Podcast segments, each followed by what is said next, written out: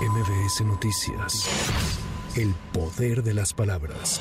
Al ser cuestionado si reconocería los resultados de las próximas elecciones y sobre un posible triunfo de la oposición, el presidente López Obrador señaló que respetará la decisión de los mexicanos el próximo 2 de junio. Así respondió hoy el jefe del Ejecutivo Federal en la conferencia matutina. Sí, en la democracia es así. Es el pueblo el que manda. Pero pues hay que pensar en la, en la canción de Chava Flores. ¿A qué le tiras cuando sueñas mexicano?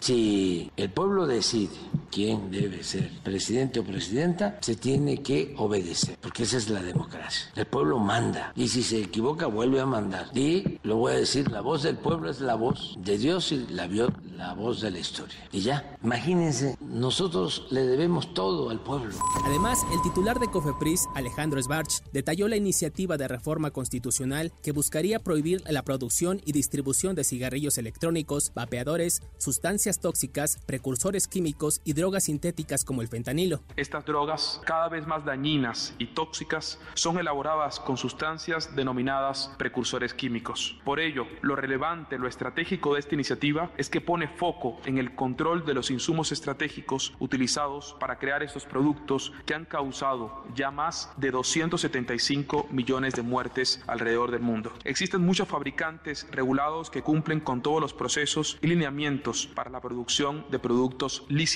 sin embargo, la clave y lo estratégico de esta reforma es que garantiza que el precursor no se desvíe de su fin a favor de la salud. Anoche el periodista Andrés Salas sufrió un ataque a balazos cuando circulaba en su vehículo en el municipio de Cuautla, Morelos. En la agresión falleció el chofer del comunicador, mientras que Andrés Salas y su hermano fueron trasladados con lesiones a un hospital para recibir atención médica. El gobernador del estado, Cuauhtémoc Blanco, condenó el atentado contra el periodista e informó que ya cuenta con el acompañamiento de parte de la Comisión Estatal de Seguridad y el Mecanismo de Protección a Periodistas de Morelos. Habitantes del Valle de Bravo y poblados aledaños cerraron la circulación en Avenida Insurgente Sur al cruce con Eje 10 en la Ciudad de México. Los inconformes se manifiestan frente a oficinas centrales de la Conagua, pues aseguran que el abasto del líquido es escaso y acusan que hay desvío del recurso a zonas residenciales con lagos privados. Delegaciones de funcionarios de Qatar, Estados Unidos e Israel viajaron a Egipto para reanudar conversaciones con representantes de Hamas con el objetivo de pactar un alto al fuego por seis días y así evitar un ataque a la zona de Rafah, donde según Israel hay bases de Hamas, pero también hay miles de palestinos desplazados por la guerra. En las conversaciones también se negociaría la liberación de más personas secuestradas por el grupo yihadista.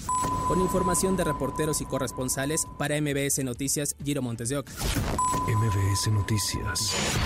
El poder de las palabras.